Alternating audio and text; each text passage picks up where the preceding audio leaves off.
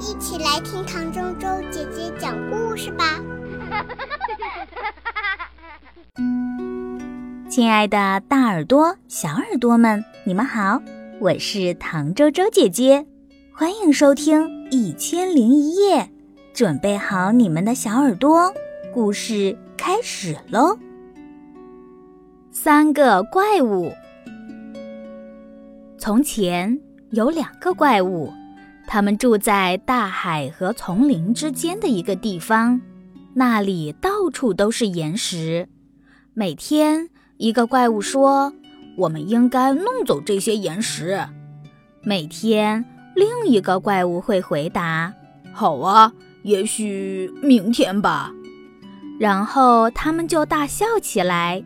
他们是两个非常懒惰的怪物。一天，两个怪物站在海边张望。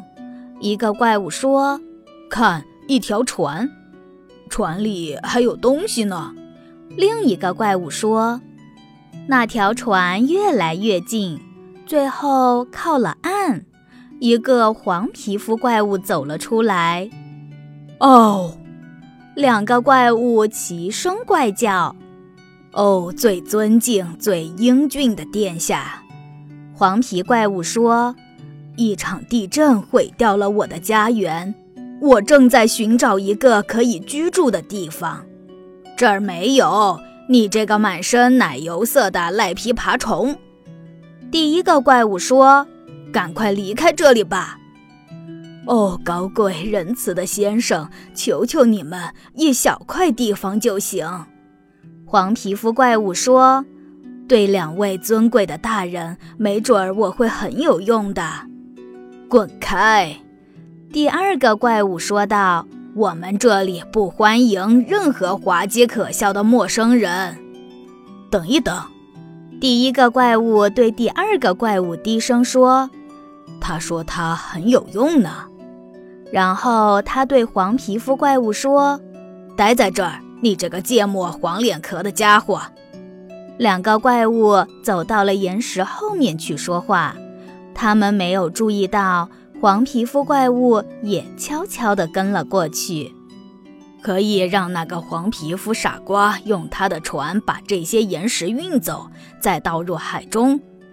第一个怪物说：“可是他也许会要一些我们的土地作为交换。”另一个怪物说：“没关系。”第一个怪物说：“我们可以给他一些土地，就是他运走的那些岩石。”黄皮肤怪物听了，赶快回到原来的地方。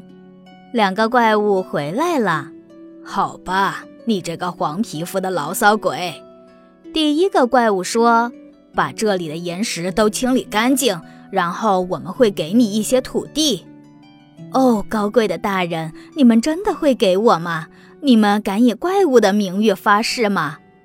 黄皮肤怪物问道。我们以怪物的名义发誓。两个怪物异口同声说道。黄皮肤怪物马上开始工作了，他真的很强壮。两个懒惰的怪物来到丛林边休息。过了几天，黄皮肤怪物来到他们跟前说。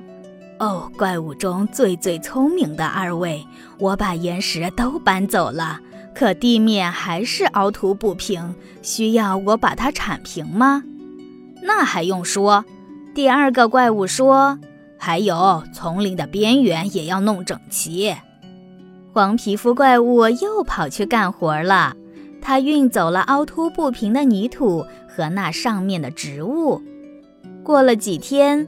黄皮肤怪物又回来了，哦，最尊贵、最守信用的大人，他说：“所有的活儿都干完了，现在你们能把承诺的那块土地给我吗？”当然，笨头笨脑的呆瓜。第一个怪物说：“怪物一言驷马难追，你运走所有的东西，岩石、泥土、植物都是你的了。”哦，太高兴了，真是太不可思议了！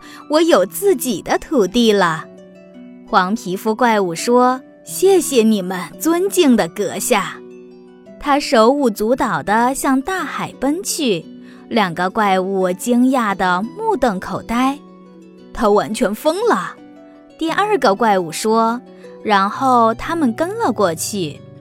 两个怪物来到海边，看到黄皮肤怪物驾着船正前往一座小岛，他们又是惊讶不已。那儿以前可没有小岛啊！第一个怪物说：“他一定用我们给他的土地在那儿建了一个。”喂，有着漂亮金丝雀黄色的聪明佬！第二个怪物喊道：“我们可以去拜访你吗？”非常欢迎两位可爱的朋友。黄皮肤怪物大声回答：“只要我也能去拜访你们。”